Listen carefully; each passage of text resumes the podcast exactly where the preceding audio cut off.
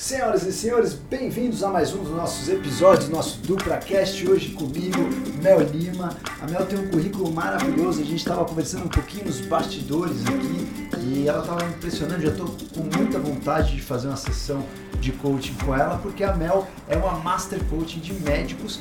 A maioria dos é, grandes médicos empresários que atuam uma disrupção no mercado, eu acabei descobrindo que são clientes da Mel. Então eu queria que nesse episódio a Mel contasse um pouco pra gente é, como ela chegou nesse currículo, como ela construiu essa carreira sólida e o que, que esses médicos experts vão procurar na Mel Lima. Melzinha, obrigado aí pela presença. Eu, eu gostei muito que você aceitou nosso convite de estar por aqui no nosso DupraCast para estimular não só os médicos, mas como todos os profissionais, não só da área da saúde, mas de todas as áreas, a terem alguns insights como construir uma boa carreira, uma carreira sólida, de uma maneira onde a gente consegue refletir sobre alguns pilares de o que significa construir uma boa, uma boa carreira. Ô Mel, eu queria saber de você, primeira coisa, qual é o principal motivo que os médicos te procuram? É, varia muito, né? Então, se ele é um médico empreendedor, ele quer aumentar o faturamento, ou através da clínica ou através de um plano de carreira. Então, por exemplo, dois grandes médicos que a gente estava conversando agora há pouco que eu atendo é o Dr. Kazu. Então, um do, o Dr. Kazu, ele é, ele é a disrupção da medicina no segmento vascular é, pelo método CLACS dele. Então, Sim. como que vai exponencializar esse faturamento? Ah, então ele tem o método CLACS, ele agora tem o, o a parte do congresso dele nacional também, né? Então, o IMAP, que é internacional, ele é totalmente em inglês, mas também tem a parte agora nacional que foi inserida esse ano. Então, é sempre exponencializar os resultados, o faturamento. É, no o caso... Cazu é um disruptor super do mercado. Inclusive, é. o Cazu já participou aqui do nosso do Pracast. Ele não fez um episódio só dele, fez uma participação especial no nosso episódio de banhos frios, falou um pouco da parte vascular, mas ainda quero que o Cazu faça um episódio comprido, um talk com a gente aqui no, no La Praleb. E o Cazu chegou para você, claro que eu não quero que você abra né, as informações do Cazu, e aí a gente vai tentar abrir as informações diretamente dele aqui no Dupracast, mas assim qual foi o principal motivo né, que esses experts, o Maurício de Maio também é um super disruptor de mercado, que Sim. é um clientaço aí da Mel, o Maurício de Maio que fez, que criou a técnica MD Close, o Maurício é conhecido no mundo inteiro, é um super gênio aí da medicina e também faz um acompanhamento à organização de toda a estratégia de carreira dele com a Mel. Por que, que esses médicos te procuram, então, Mel? Um segundo motivo, todo médico que é empreendedor ou gestor de clínica, proprietário de uma ou mais clínicas, eles têm um turnover muito grande. Então, a, a rotatividade que tem de esteticistas, recepcionistas, secretárias executivas é, é absurda. Mas o que, que acontece? A partir do momento que você não entende a ciência do funcionamento dos seus downlines, você fica refém de consultorias. Então essas consultorias acabam virando um caça-níquel. Ah, vó, vem aqui, contra... eu preciso de uma secretária. Você não sabe o que, que ela, qual é a ciência que ela utiliza para contratar essa secretária. E aí essa secretária, ela, às vezes, ela vem sem pé nem cabeça e vai durar quatro meses só, seis meses, nove meses, onze meses. Então, quando você desliga essa secretária, você vai contratar quem de novo? A consultoria. Então essa é a diferença, é, eu não faço uma consultoria, o meu processo é um processo de coaching, então pode ser o business coaching para clínica, ou leader coach, ou executive coach, ou career coach. Então é, eu ensino as ciências para você contratar uma pessoa que seja ou seu espelho, porque se você é exageradamente intelectual e, e, frenético na tomada de decisão, você tem que ter uma secretária assim também. Ou alguém que seja um oposto complementar. Então essa é a diferença. Sim, é, ou os opostos, aquela história dos opostos se atraírem para equilibrar. E depende também um pouco do cargo, né? Do que você quer, Exato. daquela entrega. E eu sei que a palavra coaching me agrada muito porque ela já significa muita coisa, mas para muitas pessoas a palavra coaching está banalizada. Então, resumindo, você, na verdade, forma a pessoa, é, o, o médico, o profissional da saúde, para que ele tenha um conhecimento suficiente de tomar as suas decisões a melhor decisão. Aquela história de que quem engorda o boi é o dono, né? Não, dá, não adianta para você delegar, sempre Exato. contratar pessoas e serviços terceirizados, porque realmente não vai ser, pode ser eficaz por um período, mas você acredita que a longo prazo isso não seja sustentável. É não é, é funcional, exato. Então, assim, é até legal falar sobre isso, né? Muitas pessoas falam, ah, Mel, é, você não acha que o coach está banalizado? Não é melhor ter outro nome? E eu falo, não, porque tudo está banalizado. Então você vai ver é, um médico passando que fez alguma cirurgia plástica errada, ele vai passar na TV. E aí, a plástica tá banalizada? Não, ele se auto-banalizou. A gente tem você como exemplo, tem um Duprá, tem um Maurício de Maio. Então, assim, ah, e um pedreiro? Ah, você pode ah, contratar um pedreiro que vai ah, largar a obra lá no meio. Você pode contratar um pedreiro fantástico. Então, eu acredito que isso seja para todos os segmentos do, do qualquer tipo de profissional, né? E eu sou uma das poucas Master Coaches do Brasil. Então eu tenho todas as, as certificações lá. Qual é a diferença do Master pro Coach? Porque o, dentro da ciência do coaching, dentro do método do coaching, existem muitos segmentos. E eu fiz todas as certificações. Então tem o Life Coaching, o Leader Coaching, o Business Coaching, Executive Coaching, Wellness Coaching, Career Coaching, Master Coaching e MBA em Coaching. Então eu estudei no Brasil, eu estudei na Nova Zelândia, eu estudei em Londres, eu tenho muitas certificações de muitas instituições diferentes. Aí vira Master Coach. Exato. E quanto tempo de, de voo que você tem?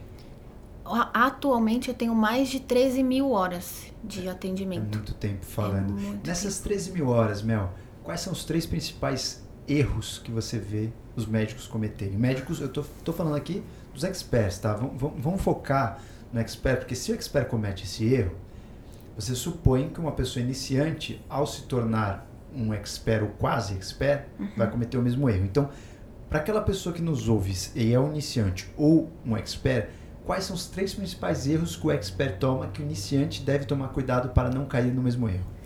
Essa pergunta ela é fantástica e acredito que seja uma das minhas respostas preferidas, que é a ausência da sua própria verdade.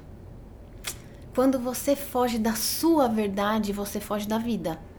Então, tanto um iniciante quanto um expert, é, quando você começa a ouvir muitos conselhos de tudo, do marketing digital, ou de quem está na mídia, ou de quem está em qualquer lugar, você começa a viver a verdade do outro e aí você se perde no meio do caminho. Então, assim, o novo, o novo médico, ele vem, vem e fala assim: Meu, pô, não sei qual residência eu faço.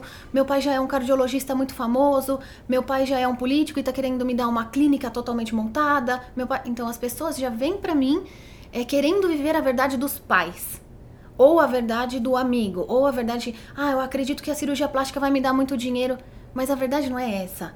A verdade não é o dinheiro que vai vir, a verdade não é o que seu pai vai te dar de mão beijada. Qual que é a verdade aqui de dentro? O que, que ressoa? Porque eu falo muito sério, assim, até uma, uma pessoa que passou comigo há seis anos atrás. O pai dele é um cardiologista muito famoso e queria e já estava para aposentar e queria passar tudo para ele. A clínica aqui em São Paulo de muitos anos e tudo. É, e eu falei assim, quando você não gosta de uma planilha de Excel e você erra, você errou uma planilha. Mas quando você não gosta de estudar sobre o coração e você erra, você está brincando com uma vida. Então, os erros são muito exponenciais. E o, o médico que ele já tem uma carreira consolidada, é, ele também ele, ele entra nesse equívoco por às vezes achar que ele já passou do tempo. Então ele fala assim: não, eu já tenho minha carreira consolidada, eu quero ficar por dentro. E aí, quando ele quer ficar por dentro, por exemplo, ele contrata uma agência de marketing digital. E aí o pessoal vem e fala assim: olha, vamos fazer as suas fotos e vamos começar a cuidar do seu feed de, de notícias e tudo mais. E aí fala assim: ó, a gente vai fazer fotos. E aí vai e começa o quê? Ah, as fotos são sérias, de braço cruzado, com a roupa tal, os posts são tal. Peraí, é, eu não vou me conectar com você. A partir do momento que você não é você nem no seu Insta, você vai atrair pessoas que não vão se conectar com você quando elas chegarem para você atender. Nossa, totalmente verdade. Eu me lembro que logo quando eu comecei com essa história de Insta, é, eu tinha, peguei uma empresa para me ajudar porque eu queria fazer uma coisa bem feita. Naquela época ninguém fazia né, os posts com nomezinho tal, era uma coisa que ninguém fazia, era tudo amador. Hoje a gente já inverteu o ciclo, né? Quanto mais uhum. amador agora já ficou mais legal de novo. Mas Exato. naquela época ninguém fazia o nomezinho com logo tal. E aí eu peguei uma empresa para fazer esse nome, fazer um processo de branding com você e tal. E eu já sempre tive muito feeling assim de como comunicar, né? Eu trouxe isso meio nato. E aí a pessoa mudou completamente a minha forma. Tipo, eu não podia postar foto fazendo yoga, não podia postar foto isso, não podia não sei o que, era só foto médica, só podia falar de coisas médicas. Aí traçou uma régua lá que eu podia falar isso. E aí, bom, durou seis meses assim. Né? Acabou total, né? Com Ou seja, a minha espontaneidade e com a minha vontade. Eu não tinha mais vontade de postar. Sim. Eu olhava e falava, meu, qual é o post? Eu ia ter que fazer um post por dia, era obrigado a entrega do post. Eu perdi completamente a vontade porque perdeu a espontaneidade. E aí acabou meu contrato com essa agência, comecei a fazer tudo na minha cabeça de novo e meu Instagram começou a voar, tipo, e eu nunca mais postei nada assim muito referente a, a medicina, a ficar pensando que eu tinha que postar isso, que eu tinha que postar aquilo, porque o meu, o meu foco era aquele, zero. Então você olha hoje no meu Insta, não tem quase nada de cirurgia plástica. Sim. E é justamente assim, eu vesti a carapuça no que você falou. Aconteceu exatamente isso comigo. E é impressionante quando você realmente é, vibra o que você acredita, como aquilo tem muito mais eco assim, né, no universo, seja de uma forma de resultados ou produtividade ou até de uma forma de satisfação pessoal. Né? Exato, porque isso, isso é muito real. Talvez as pessoas nunca tenham se conscientizado, e isso vem até da programação neurolinguística. Nós andamos em tribos, sempre andamos e sempre andaremos. Então, se você vai num churrasco, se você vai numa igreja, se você vai numa faculdade, numa festa, casamento, congresso, workshop, o nerd está sentado com o nerd, a piriguete com a piriguete, o empreendedor com o empreendedor, o silencioso com o silencioso, a tímida com a tímida, o evangélico com o evangélico. As pessoas andam em tribos. Uhum. Então, a partir do momento que você me mostra quem você é no Insta, eu me conecto ou eu me desconecto de você. Sim, total. Então, por exemplo, eu dou até o meu exemplo mesmo, né? Eu já falei isso para muitas pessoas. Se um dia eu for fazer uma cirurgia plástica, eu gostaria de fazer uma cirurgia plástica no meu nariz. Sim. Mas até hoje eu nunca tive coragem. E ao mesmo tempo, se eu fosse você, eu só faria com você. Olha, por todo seu, por toda a sua conexão espiritual. Sim. Porque eu vivo uma espiritualidade que eu não vejo no Instagram de nenhum médico. E isso para mim é, reina na minha vida. Sim, sim. Então eu acredito que, por exemplo, a minha espiritualidade me conecta e me desconecta de muitos médicos também, o que é excelente. Perfeitíssimo. Então. Mas se você tem que tratar esses médicos é uma, é uma questão interessante, né? Uhum. Olha é, o antagonismo que a gente está falando. Você acabou de falar que a espiritualidade te conecta com alguns e te desconecta com outros. Mas se você vem com um papel de tratar esses médicos que não têm espiritualidade, de repente colocar a espiritualidade no mundo deles, você não pode estar totalmente desconectada da oposição, né? Sim, do, sim. Do, do outro lado. Sim. Como que você faz essa conexão? Ou ela acontece de forma orgânica? Então, na realidade, a, a desconexão acontece por parte de alguns. Então, eu vejo que assim, é, eu já percebi muito isso, né? Até por relatórios do Insta. Então, o meu Insta, se eu fico falando assim, ó, aumento de faturamento, contrate a secretária certa, é, how to double your profit in six months, como que. Então, se eu fico falando só isso, aí vai aumentando os seguidores. Plá, plá, plá. Se eu começo a começar, a, se eu começo uns posts mais espirituais da minha meditação, meu sound healing, da minha, verdade. aí daqui a pouco já fica três seguidores a menos, cinco seguidores. Então assim, o que eu digo é quem não, quem não vive essa espiritualidade, às vezes se desconecta quando eu Total. Quando eu formalizo ela por lá. Faz sentido, faz todo sentido. E, e eu percebi isso que você, você fala assim até em relação ao tipo de paciente que chega para mim hoje em dia, né? É raríssimo, raríssimo receber um paciente, por exemplo, que busca um nariz super artificial, que prioriza estética em relação à função, que quer o nariz fino de qualquer jeito, mesmo que não respire. É raríssimo pisar um paciente desse aqui. E aí, quando eu identifico, obviamente eu tenho que mandar para o vizinho. Sim. Então, assim, é mais trabalhoso quando vem do que se você já tem um filtro. E hoje, a rede social é um é filtro. o filtro, é isso. A rede social é o filtro. Tem o meu autor preferido, uns livros que mudaram a minha vida são os livros de um sufi, né, que é o Gurdjieff. E tem um livro dele muito forte que fala: A vida só é quando eu sou. E eu amo esse livro, e é real. A vida só é quando esse eu sou. sou. é um dos seus best-sellers de cabeceira, é isso? Amo. Fala mais dois livros que te inspiraram. Ah, a vida só é quando eu sou dele. É, Psicologia Possível ao Homem, que é do Ouspensky. E outro livro, vamos ver. Pode ser na carreira ou na vida pessoal. Na vida pessoal. Nossa, eu não tô com nenhum agora. Tem muitos, mas eu gostaria de, de compartilhar livros que sejam mais fáceis as leituras. Es- esses dois, eles são muito bons, transformadores, Sim, mas sim. foram um pouco densos, assim. Ah, Não algum muito específico, né? É. Acredito que esses dois são muito Esses bons. é O Monge, é, O Pai Rico Pai Pobre. Eu é, acho que são legais, mas assim. eles são, eles são muito sutis, assim. Eu gosto de um livro que, que fala assim, peraí, peraí, deixa eu ler de novo. Sim, sim, sim. Entendeu? Eu gosto de mexer, assim, digerir. E quais pessoas que mais te inspiraram? Fala, fala pelo menos três. Três pessoas que me inspiraram. Bom, primeiro, a minha mestra. eu tenho uma mestra e espiritual, é um pouco estranho falar isso, né? Mas é, há três anos atrás eu comecei a treinar para fazer o Ironman. Queria fazer o Ironman de qualquer jeito. Então eu acordava super cedo e ia no parque correr, nadar e pedalar. E aí eu comecei a encontrar algumas meditações. E essas meditações começaram a ressoar muito com o meu coração. Falei, olha, quem escreve essas meditações é uma pessoa que tem um nível de consciência muito elevado. E um dia eu encontrei uma meditação com um telefone e eu liguei. Falei, olha, faz alguns meses que eu tenho encontrado essas meditações, elas têm ressoado muito com o meu coração e eu gostaria de conhecer quem escreve. Ela falou assim, pode vir, sou eu. E me passou o endereço. E eu conheci uma senhora do Egito, ela tem 95 anos de idade, o nome dela é Maria Seda Belian. Hoje eu moro com ela, Hoje eu moro com ela, então eu comecei a estudar com ela sobre os níveis de consciência, algumas ciências do Egito e alimentação e os nossos centros. É, então ela foi uma pessoa que foi um turn point na minha vida muito grande, muito, muito grandioso. E é engraçado, porque eu tinha toda a liberdade da minha vida, né? De morar sozinha, fazer tudo que eu quero a hora que eu quero. E hoje eu moro com ela, que é uma pessoa de 95 anos, mas ela é mais saudável que todos nós juntos. Então ela faz yoga, ela acorda 5 horas da manhã, a gente medita. A alimentação dela é totalmente funcional, então ela sabe porque ela mudou muito a minha vida. Sou muito grata a ela.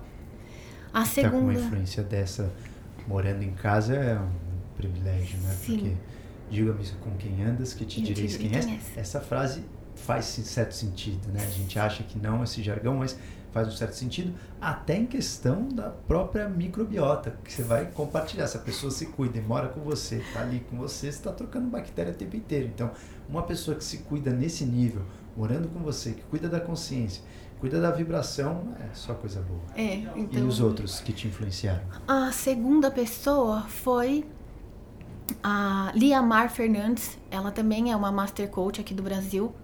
Acredito que ela já deve estar próxima dos 70 anos. E foi a pessoa que eu fiz a minha primeira certificação de coaching há muitos, muitos anos atrás. Eu não sei ao certo quando que foi. Não sei se foi em 2010, eu não lembro. Mas a Liamar Fernandes é uma Master Coach, ela foi um turn point muito grande também na minha vida. E um terceiro? Um terceiro? Desses comuns mais marqueteiros, assim, nenhum te pega? Hum, é muito difícil eu, eu seguir alguém porque eu falo que eu gosto de seguir pessoas que vivem aquilo que elas pregam. Perfeito, perfeito. E sempre que eu vejo um gap ou uma ausência de congruência, eu me desconecto. Perfeito. Você não precisa ser muito, mas seja o pouco que você diz que é.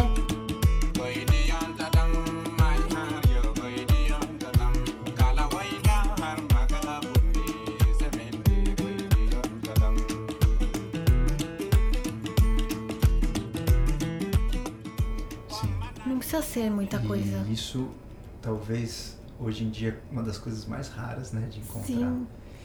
E, Mel, e por que, assim, você se interessou pelo meio médico? Me conta um pouco do seu background. Você já trabalhou em investment banking. É, qual foi, assim, dá uma resumida, é, como você chegou a virar uma master coach? Então, na verdade, eu me formei em comunicação mercadológica e eu fiquei quatro anos fazendo job rotation em, uma tele, em telecomunicações. E eu falei, isso aqui não vai ressoar com o meu coração por muito tempo. Então, como eu sou de Botucatu, né? Minha família é de Botucatu. E aí, como eu falei assim, bom, se eu fazendo o que eu achava que eu amava não vai durar para sempre, eu vou ouvir o conselho do meu pai. É, faz alguma coisa que dá dinheiro. Se você fez o que gosta, não, não deu dinheiro, faz alguma coisa que dá dinheiro. E aí eu falei, bom, então acho que eu vou fazer economia e vou trabalhar com investment banking. E aí eu fui, trabalhei quatro anos com investment banking, só que eu também falei, não, isso aqui não é para sempre. Mas durante os quatro anos que eu estive em investment banking, eu fui fazer todas as certificações. Então, Nova Zelândia, aqui no Brasil e tudo mais. E aí eu fui atendendo algumas pessoas. Acho que uma das maiores honras da minha vida foi até quando eu saí do Itaú BBA e eu fui a minha empresa de coaching foi contratada pelo Itaú BBA para treinar os funcionários lá. E depois eu virei professora de graduação, professora de pós-graduação. Depois eu separei alguns dias da minha semana só para atender algumas ONGs, algumas comunidades carentes de São Paulo, é, enfim.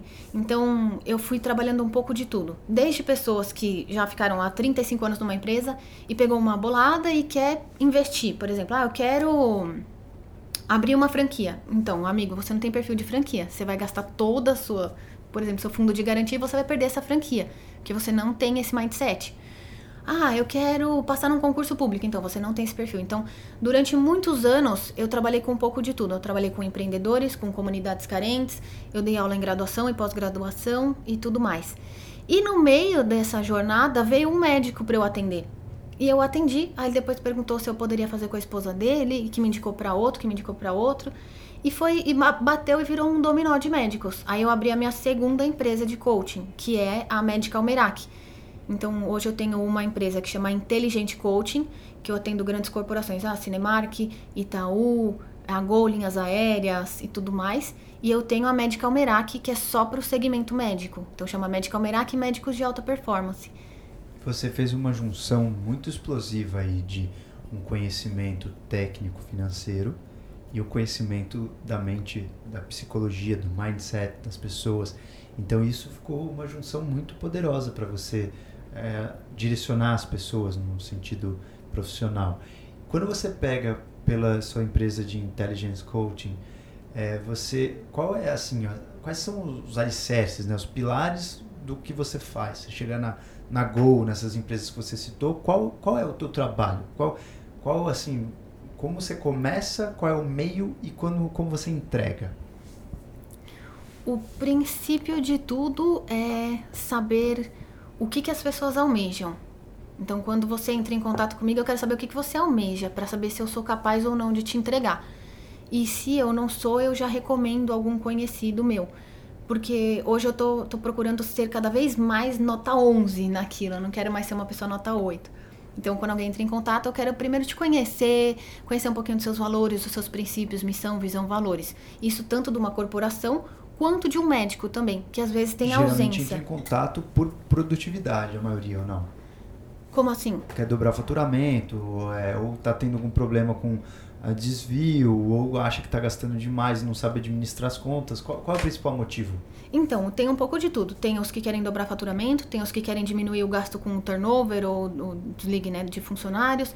Tem aqueles que estão muito bem, faturando muito bem, por exemplo, Maurício de Maio, mas tem problemas com o, o desligue de funcionários e também você já está tão bem, você está tão consolidado na sua carreira, o seu faturamento, seu reconhecimento é tão grande, mas e aí, para onde eu vou? Porque agora eu quero para algo maior. Pra onde é esse maior? Então, para você saber onde é esse passo maior, a gente faz um mergulho em você tá. e vê se esse maior vai ressoar. O que, que você acha mais difícil, você que cuida de grandes corporações e pessoas autônomas? Existe uma dificuldade grande eu percebo isso sendo um médico e também um empresário, que quando a gente tem uma empresa como uma clínica, a empresa passa a ser uma empresa emocional. Como se você tivesse uma empresa caseira, onde as relações são muito é, emotivas, né? Como se você estivesse numa grande família mesmo. E eu chamo as minhas empresas de família, né? Todo mundo que trabalha nas minhas empresas. E eu relaciono, me relaciono com essas pessoas como se fossem da minha família e isso é real. Se a pessoa está doente, se a pessoa teve um filho, você conhece o filho, sabe o nome do filho, sabe o que, que a pessoa está é, precisando na vida. Então acaba sendo uma relação muito familiar mesmo. Sim. O que é mais difícil? Você administrar um, como autônomo uma empresa familiar que, por exemplo, para um desligamento de um funcionário é um super sofrimento para todos, uhum. ou uma grande corporação que tem todos os é, checklists, todos os protocolos, tem RH e é, a, os processos são um pouco mais, talvez, menos emocionais e mais profissionais. Qual que é a tua visão sobre esses dois grandes mundos? Isso é uma resposta muito relativa, porque tudo depende da cultura de ambos. Então, se for uma empresa pequena, mas que não tem uma cultura familiar, que não tem propósito, que não tem essa conexão, esse relacionamento interpessoal, é fácil acontecer o desligue. Ninguém está conectado, em essência. Então é tudo muito mecânico. Mas se também for uma empresa grande com essa ausência de cultura e de relacionamentos interpessoais, interconexões, também é fácil. Mas se ambos os dois existe uh, essa, essa hierarquia horizontal de vamos aprender juntos e essa missão, visão, valores, aí fica um pouco mais desafiador porque talvez tenha teria uma expectativa de quem vai ser desligado, ou talvez tenha um apego de quem vai ter que desligar. Às vezes é, são ambos os lados. A pessoa que vai ser desligada fala, almejava ter um plano de carreira lá dentro. Ou às vezes quem está lá e está querendo sair porque teve uma proposta melhor fora, é, eu sou a, sou a upline, eu não quero te desligar, você é muito bom, você é meu braço direito. Então... E como você determina, assim, de uma forma clara, a gente está pegando uma situação fictícia, mas você chega um médico para você que tem uma funcionária e ele acha que ela não está produzindo. Como que você faz para definir se ela tem que ser desligada ou se ela fica e você deve investir naquela pessoa? Aí é um processo de career coaching, é um processo de coaching de carreira dentro da organização com ela. Então, é, qual que é a remuneração dela, qual que deveriam ser todas as entregas dela e qual, quais vêm sendo as entregas dela de fato. Então, se tá uma coisa 50-50, aí fica na mão, por exemplo, na sua mão. E aí, você você gostaria de investir nela para que eu a desenvolva e você permaneça, já que ela é uma pessoa de confiança, ou você não quer investir nela e a gente já faz o desligue? Então, eu, é, tudo, tudo tem métrica, tá? Dentro do coaching. Então, o coaching ele tem começo, meio e fim, o que evita de virar um caça-níquel, e tudo tem métrica. Como Quanto que a gente começou? você fica com o coaching? Quatro meses. Quatro meses? Quatro meses. E aí, acabou? Sim. Perfeito. E nesses quatro meses, você cuida de, dos funcionários, de todas as relações em volta, das relações pessoais? Você entra até qual, qual nível? Então, ah, chega um, um médico lá que ele está performando, mas ele deu uma caída, ele está meio de saco cheio do trabalho porque está separando da mulher. Até onde você entra na vida do cara? É, aí eu volto naquele ponto. Então, eu quero saber onde você está hoje, onde você quer chegar e se eu posso te entregar isso. Em quanto tempo eu posso te entregar isso. Então, existem alguns médicos que me contratam para um gap específico, e aí dura quatro meses. Existem alguns médicos que têm muitos gaps e aí eu faço uma matriz de prioridade. Ok, o que, que você quer, o que, que você almeja sanar agora? Então, se é isso, então isso aqui são três meses, são seis meses. É, por exemplo, hoje eu cuido de tudo do Maurício de Maio. É, eu faço business coach na clínica dele, eu faço career coach com ele, com o sócio dele, eu faço leader coach com a gestora executiva da clínica dele e eu faço team coaching com todos. Sim, então, perfeito. Assim, e, e isso, assim, gerou uma certa dependência dele de você. Não, porque, por exemplo, é, o que já foi trabalhar, trabalhado, ele não precisa mais. Ficou para trás. Então já acabou. E aí hoje eles já fazem sozinho. Então, por exemplo, um, um gap de contratação. Hoje eles já sabem contratar as pessoas certas para o local certo. Não, não precisam mais de mim. Então você empodera essas pessoas a, a chegarem no, no ponto certo. E você que tem muito contato com pessoas é, que são de alta performance, é, no meio médico e como empresários, quais são os três pontos em comuns dessas pessoas? Nossa, sensacional essa pergunta. Os três pontos em comuns. Acredito que o primeiro é a autenticidade. Todos os peak performers são autênticos. O que entra em coerência com o livro, né? A vida só é quando eu sou. É, eles vivem a verdade deles, eles não entram nessa no frenesi da, do modismo ou de personalidades alheias. Essa é a primeira. Segundo, eles fazem valer, eles não estão aqui para brincadeira. Então, é, eles têm as compensações deles, mas se eles precisarem ficar um excesso de trabalho em uma semana, em duas semanas, eles ficam e eles dão conta com prazer. Eles trabalham com o que eles amam, de fato. Acho que é o amor pelo trabalho. Terceiro, terceira coisa em comum. Não, acho que as três coisas já estão aí, né? É a autenticidade, é o amor pelo trabalho e a, a determinação. É, esses caras, eles têm um peito de aço. Perfeito. A é, determinação é muito grande. Nessa determinação, talvez entraria isso que você falou, que já entra para o quesito resiliência. Exato. Exato. Perfeito. Muito, muito interessante. E desses, dessas pessoas, por que, que você acabou entrando no mercado médico, você cuida também de dentistas, alta performance, Sim. nutricionistas, tudo, né? Você, você fala médico porque é o que mais, mais você acaba atendendo, mas você atende também outras pessoas que são autônomas? Sim. Então, por exemplo, eu atendo empreendedores que eles são proprietários de clínicas, mas eles não são nem dentistas, nem médicos, nem nutricionistas, nem nada. Eles só montaram uma mega estrutura clínica e ele colocam os ativos deles lá para trabalharem. É, também atendo dentistas. Atendo dentistas.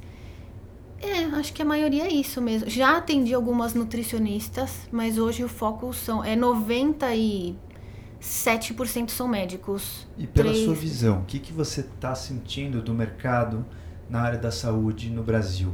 Para qual lado nós estamos indo e o que você sentiu de mudanças nesses últimos dois anos? Olha, é uma coisa muito bonita que é, acredito que seja a minha paixão. Como eu sou apaixonada por esse despertar e a, a, da consciência, eu vi um boom muito grande nesse, nesse despertar da consciência. Então eu vi até uma diminuição no excesso da estética e um microcrescimento nessa parte da conscientização da alimentação, é, dos exercícios físicos, do vegetarianismo, do veganismo, da meditação, da respiração. Você é vegana? Então, eu sou, sou vegetariana. Vegeta ovo é, lacto. É, tá. exato. Eu tô no caminho para me tornar vegana, né? Então, eu acredito que eu, eu, percebi muito grande essa mudança aí na, na medicina, um pouquinho da conscientização mesmo. Alimentação, exercícios, respiração e tudo mais. E talvez uma essa parte da estética, ela, eu acredito que ela tenha dado um boom muito maior há três anos atrás. Foi um, um boom muito grande que eu até eu fiquei um pouco assustada, né? Aonde vai, talvez eu possa estar equivocada, mas esse é o meu ponto de vista. Até onde pode chegar uma não aceitação de si. Perfeito. Porque existe algumas lapidações que nos incomodam, mas existe também uma transmutação às vezes, né? Perfeito. Eu acho que até o limite onde você se permite ser a sua melhor versão, tá aceito. Exato. Quando você tem que se transformar, Exato. eu já acho que a gente acaba exagerando. É isso. É uma maneira muito fácil e simples de você saber se a pessoa está exagerando ou não. É. Aquilo faz parte do potencial dela. É. Se fizer, faça. Uhum. Dá para fazer. Se você quer transformar alguma coisa e mudar aquela natureza, aquela essência, eu já sou totalmente contra. Exato. Agora, nesse sentido de mercado, é, você provavelmente percebeu um crescimento também no setor, é, tanto da área da saúde quanto da área estética, é, de várias clínicas, como você citou, que uhum. são dirigidas por empresários. Você acha que a tendência é, da área da saúde é que os empresários sejam os donos das grandes instituições e o médico, o nutricionista, o dentista passem a ser é, meio que funcionários terceirizados e essas instituições serão administradas por grandes, grandes empresários? Uhum. Ou você acha que os próprios médicos, dentistas é se tornarão os empresários? Eu acredito, pelo tudo que tem, tudo que vem caminhando e que eu tenho acompanhado, os médicos estão se capacitando muito ao empreendedorismo. Então, toda a carreira médica, ele aprende tudo menos a ser empreendedor.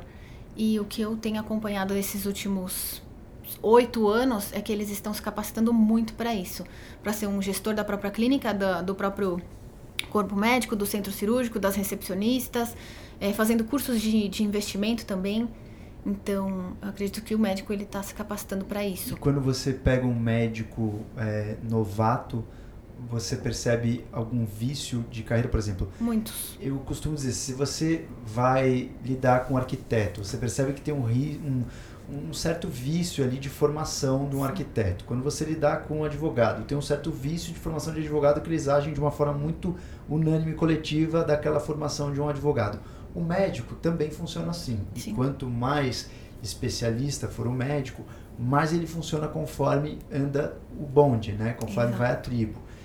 O que, que você percebe no meio médico e na área da saúde como vício de comportamento ruim? É, é, é de sentir pena alguns médicos fantásticos que têm um know-how, que têm um intelecto e uma paixão pelo que faz fantástica, mas o excesso de crença limitante sobrepõe o, a crença nele mesmo. Então, o que eu vejo até principalmente em, em regiões como é, Belo Horizonte, Nordeste, os médicos eles são tão esplendorosos, mas eles se entregam aos convênios. Então, ao invés dele abrir um microconsultório, abre um consultório, começa pelo seu consultório, não precisa de uma clínica. Mas seja você, coloca ali missão, visão, valores, faz a sua matriz Canvas, o que, que você vai entregar ali? Não. Ele se entrega ao convênio médico e ele aceita trabalhar lá por 50 reais a hora. Então é um pouco chocante. E também é, de certa forma, meio médico. Os próprios médicos acabam fazendo uma pressão no outro colega como é, não saia da linha hum. porque a gente vai fazer uma repressão, né? Existe uma como se fosse um quase como uma retaliação do médico que se destaca. Todos os uhum. médicos que se destacam sofrem e sentem isso. Uhum. Então talvez seja até uma cultura nossa de ataque que como se assim todo mundo tem que ficar meio que igual porque se você se destacar você está fazendo alguma coisa diferente dos demais isso talvez não seja certo muito bem visto dentro da medicina Sim. tem muito essa questão né? a gente traz a história da medicina no Brasil traz uma uma filosofia que veio junto com a religião católica então a gente tem muitas travas e crenças que ainda temos que batalhar um pouquinho para quebrar, Sim. mas a gente tem muito essa trava, inclusive até para cobrar, né? O médico ele tem dificuldade de cobrar e isso, inclusive, afeta um pouco da performance, porque se ele não pode cobrar pela performance, por que ele precisa ser melhor? Exato. Se ele não pode cobrar por isso, se ele não vai ser beneficiado de nenhuma forma, porque reconhecimento por uma performance maior, dificilmente ele vai ter uhum. nos dias de hoje. Então, uhum. uma forma dele ser reconhecido por uma performance melhor é, cobrando. Sim. Então, se existe essa dificuldade, esse bloqueio em estabelecer essas relações, é muito difícil o médico conseguir performar e estar tá no melhor do seu potencial. Exato. Exatamente. Até porque ele falou. estagna o próprio, o próprio currículo, né? Total, e, inclusive ele não vai romper com nada, não vai não. nem conseguir inovar e nem conseguir colocar aquela barrinha, né, num nível maior para que as pessoas possam, as próximas pessoas possam vir e tentar ultrapassá-lo. Exato coisas que esses médicos que a gente citou aí fizeram. Uhum. E quando você fala do seu curso, você tem um curso com quatro é, módulos e um dos módulos do seu curso é baseado na comunicação. Exato. É, se você pudesse dar três dicas em relação a uma boa comunicação de um profissional autônomo, seja médico, dentista, nutricionista, advogado, o que você considera a essência da comunicação para essas pessoas não esquecerem desses pilares? Olha, talvez agora venha a resposta do terceiro livro que você me falou. Então tem um livro que fala Comunicação Não Violenta. O livro Comunicação Não Violenta é de um americano, né? Que ele se chama Marshall Rosenberg. E tem até livros, tem até vídeos no YouTube com ele ensinando. Então acredito que a base de uma comunicação otimizada, uma comunicação funcional, seja esse livro. Comunicação Não Violenta do Marshall Rosenberg. É, o mal de muitas coisas. Dá um exemplo hoje. de uma comunicação violenta. Hum, quando imagina que eu sou sua secretária. E aí, quando você fala para mim uma frase, quando você me fala uma frase com julgamento de valor ou moral, você pode me falar assim: Mel, é, eu te agradeço porque você fez a planilha em 10 minutos 100% correta. Isso é uma comunicação funcional. Você falou, eu fiz em 10 minutos 100% correta. Ponto final.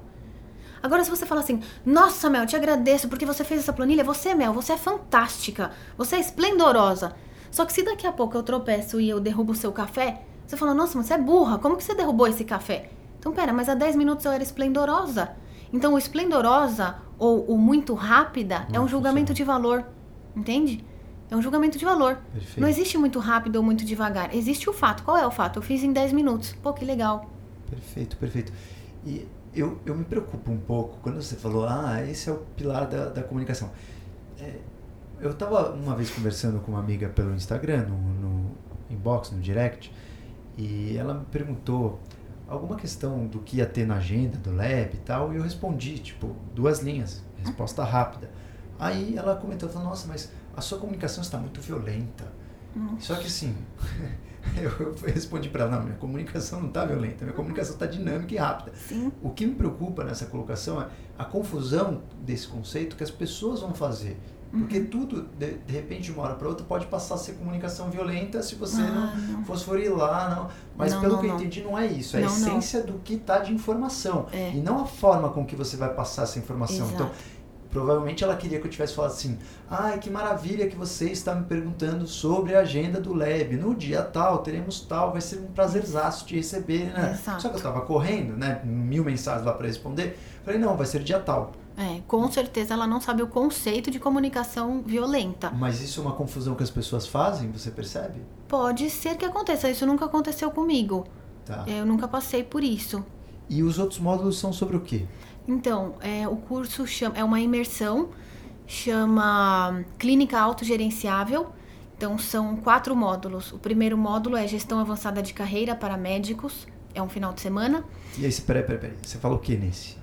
Nesse, Gestão avançada de carreira. Gestão O que que avançada médico de carreira. curso, ele sabe fazer o que depois disso? ele tem todo o funcionamento dele mesmo. Então ele vai entender como que ele funciona como líder, como que ele funciona como médico, como que ele funciona para criar ou não Você criar faz algum algo. estudo de personalidade? É, são mais de oito, mais de nove ciências diferentes. De personalidade. De personalidade, de produtividade, de mindset comportamental. Mas en- então assim, você faz com todos que estão no curso? Todos que estão no curso, porque é um grupo exclusivo. É para no máximo 25 médicos a Ah, turma. tá.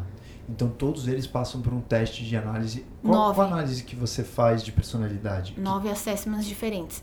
Um que é muito, muito fácil, que quem está ouvindo o podcast pode até fazer, é o âncoras de carreira. Então, o âncoras de carreira, ele já me mostra é, qual é o seu qual é o seu peak performer. Como você é um peak performer? A âncora de carreira, ele me mostra se você é um médico muito altruísta, por exemplo, essa pessoa que eu te falei que tinha os pais políticos que queriam entregar uma clínica. E o âncora de carreira desse médico me mostrou que ele era o ápice do altruísmo. Hoje, ele tá no Médicos Sem Fronteiras. Só que o pai ficava revoltado. Não, eu quero que você tenha essa clínica. Ele tem... Mas se você corrompe essa pessoa, ela vai entrar num esgotamento psíquico, que é a síndrome Entendi. burnout. Sim. Então, quem tá ouvindo o podcast, joga na internet assim, ó, âncoras de carreira gratuito. Tá. E você consegue fazer, sei lá, busca alguns vídeos no YouTube e você já consegue. Você calcula o risco de burnout nas pessoas? que você Sim, sim, sim. Eu já fiz o teste de burnout, eu, eu tinha uma nota máxima para ter burnout. Eu nunca tive burnout. Então, mas é porque você tem as suas válvulas de escape, né? Então, você tem muita válvula de escape porque você tem consciência da sua respiração, a meditação, a alimentação, os banhos. Sim. Então, tudo isso. Segura a onda. Uhum, É, não, eu tenho uma rotina voltada para não ter burnout. Exato. Justamente isso. exato. Mas todos os testes que eu fiz, eu falo assim, meu, você tem que parar de trabalhar agora, você aposenta, porque você vai entrar em burnout. Mas eu gosto desse teste, eu acho bem interessante até para você ter, né, uma noção de como tá e você cuidar disso. É como se fosse um Exato. diagnóstico, né? E aí você vê a personalidade é, por esse âncora de carreira. Esse é um dos, né? São Tá. nove assessments diferentes. Pô, bastante. Exato. E são de, de instituições diferentes. Então, por exemplo, ah, o Martin Seligman. O Martin Seligman é um senhorzinho, ele é um especialista na ciência da felicidade, na ciência do flourishing. Então, ele fala que quanto mais o ser humano está em estado de flow, mais é serotonina, endorfina e tudo mais. Sim. E quanto mais você está estagnado, é porque você está com ausência de responsabilidade. Ou você não está é, pegando as coisas que têm a ver com a sua essência. Então, isso é um outro assessment que a gente faz. E aí você São- ensina a pessoa a entrar no estado de flow. Exato. É fantástico. Eu acho que quase todos os dias eu procuro atingir o estado de flow, assim, sempre quando eu estou trabalhando. Inclusive eu tenho uma playlist no SoundCloud chama Estado de Fluxo. Que legal.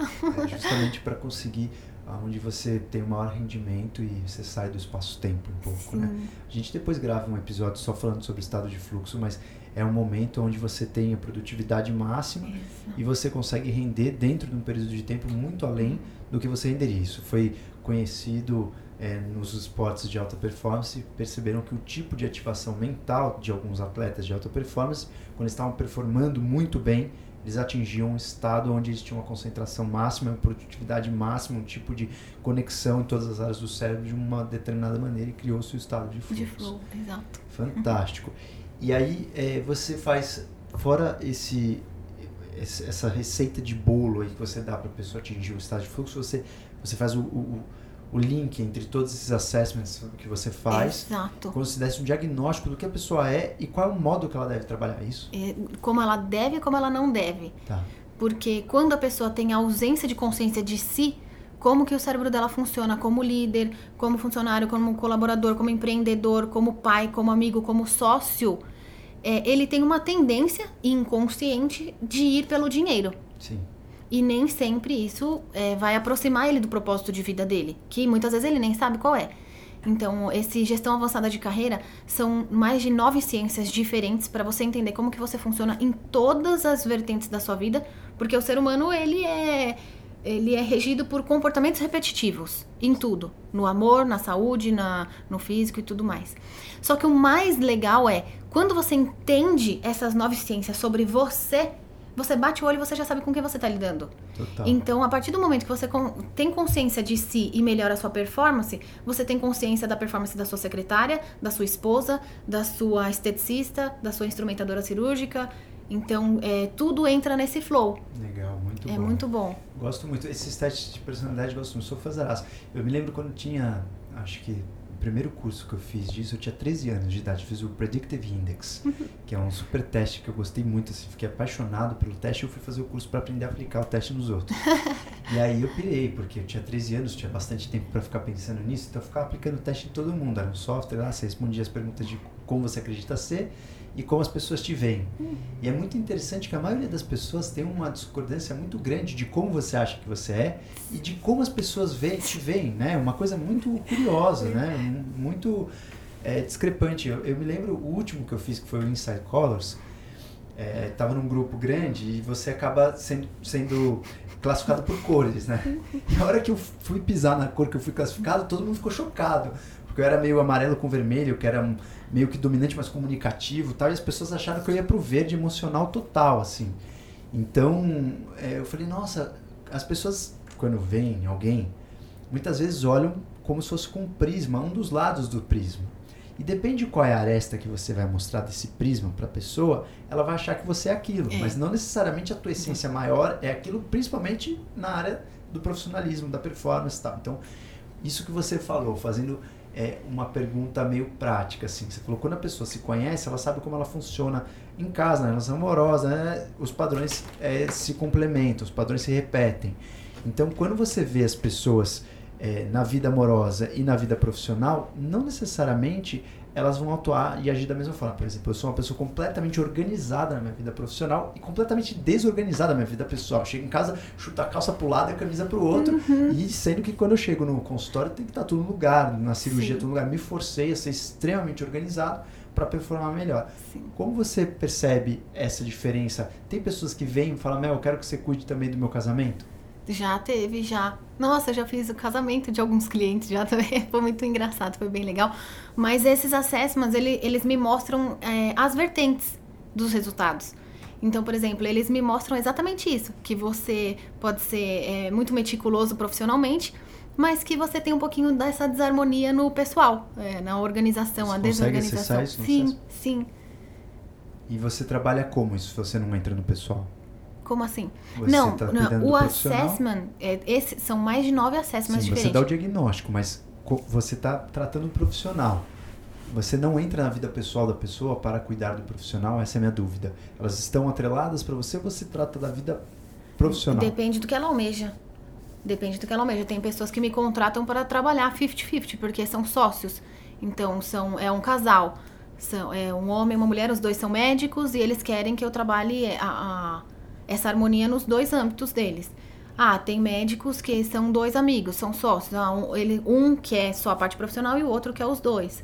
Então, depende do que, que você almeja, sempre. Perfeito, Melzinha. Se você pudesse, é, com toda essa sua bagagem, é, dar três conselhos para aqueles profissionais da área da saúde que é, querem performar melhor, tanto financeiramente, quanto profissionalmente, quanto de imagem, quais seriam os três conselhos principais se uma pessoa ainda não puder fazer o seu curso ou ela está ainda pensando em fazer, ela não tem acesso a todo o seu conteúdo, se você pudesse dar três conselhos para essas pessoas, quais seriam os três principais conselhos que você daria? Acredito que o primeiro é o autoconhecimento. O autoconhecimento é um caminho sem volta, então mergulhem em si mesmos. E quando eu falo isso, é para você é, ter consciência de todos os seus pontos fortes, mas das suas limitações e das suas crenças limitantes. Porque eu percebo que esse pessoal da área da saúde cuida tanto dos outros que não para para se conscientizar o quanto não alcança resultados por crenças limitantes que tem, que são muitas. Então, o autoconhecimento é o primeiro. O autoconhecimento é um caminho sem volta. Um, segundo, é, comecem a participar de congressos de marketing digital e se envolvam com esse meio do marketing digital. Porque até o, o, eu não lembro, um desses grandes executivos, né? Eu não sei se é o Warren Buffett, quem que é, que fala, existem dois profissionais do futuro. Aqueles que são os profissionais que estão no meio da internet e os que não são mais profissionais. Então, assim, o médico ele não pode deixar é, ele, ah, eu sou médico, eu não gosto das coisas de internet. Não, não existe isso, porque hoje tudo é mobile. Então, se você não está mais no mobile, se você não está no meio da internet, no marketing, no Instagram ou em qualquer outro meio, você não vai ser muito visto, né? E quem não é visto não é lembrado. Ou seja, você vai ser esquecido. Então, autoconhecimento, se envolvam com congressos e essa parte do marketing digital, a internet. E o terceiro, eu acredito que é, é, é o equilíbrio. Procurem mais a parte do equilíbrio a partir da espiritualidade porque eu vejo um excesso de intelecto e uma ausência de harmonia na própria vida. E eu não falo de religiosidade, eu falo harmonia espiritual. Será que eu estou em paz comigo mesmo? Porque se não tá, não vai estar tá com ninguém. Então, são os meus três conselhos. Essa é a consciência da Mel Lima, senhores. Melzinha, obrigado pela presença. Eu que agradeço. Pelos conhecimentos, pela consciência. E obrigado mais uma vez aí por abrir toda essa sua pesquisa, essa sua dedicação. Você que se interessou em fazer um dos cursos da Mel, sugiro muito que vocês fiquem de olho no Instagram da Lapralab. Esse ano ainda teremos o curso da Mel, que é dividido em módulos. Você pode fazer o curso inteiro ou alguns módulos. Sugiro muito que quem é o empresário da área da saúde, seja nutricionista, dentista, médico, procure se informar e se formar em relação à vida também executiva dos negócios. Por hoje é só, senhores. Até a próxima. Se você gostou desse episódio, não esqueça de classificá-lo na página do aplicativo do podcast ou compartilhá-lo com um belíssimo colega. Um beijo e até a próxima.